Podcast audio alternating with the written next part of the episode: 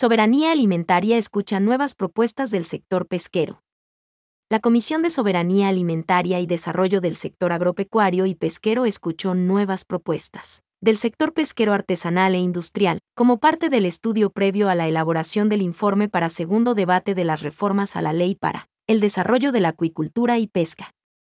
En efecto, Ramón González, representante del colectivo Redes y Uniones de Organizaciones Pesqueras Artesanales del Ecuador, cuya actividad se desarrolla en la provincia de Santa Elena, tras recordar que el Fondo de Naciones Unidas para la Alimentación y la Agricultura, FAO, declaró al 2022 como el año de la pesca, recomendó a la Comisión fortalecer los mecanismos de asociación de los pequeños productores, hecho que coadyuvará a la sostenibilidad de las actividades pesqueras.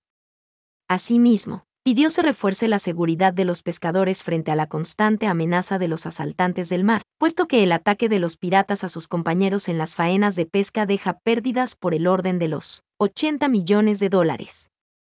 De su lado, Mónica Maldonado, directora ejecutiva de la Cámara Ecuatoriana de Industriales y Procesadores Atuneros, alertó sobre la urgencia de contar con una reforma legal que garantice el desarrollo de la pesca, como un segmento productivo que genera ingentes recursos para el país en el rubro de exportaciones.